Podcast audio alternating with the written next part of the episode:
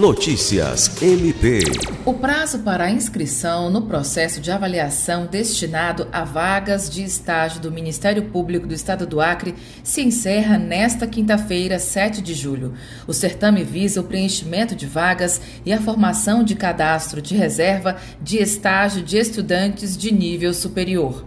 As inscrições podem ser realizadas até às 23 horas e 59 minutos do dia 7 de julho de 2022, exclusivamente via internet, pelo site www.mpac.mp.br. Ao todo, 40 vagas estão disponíveis para os municípios de Rio Branco, Cruzeiro do Sul e Bujari. Alice Regina, para a Agência de Notícias do Ministério Público do Estado do Acre.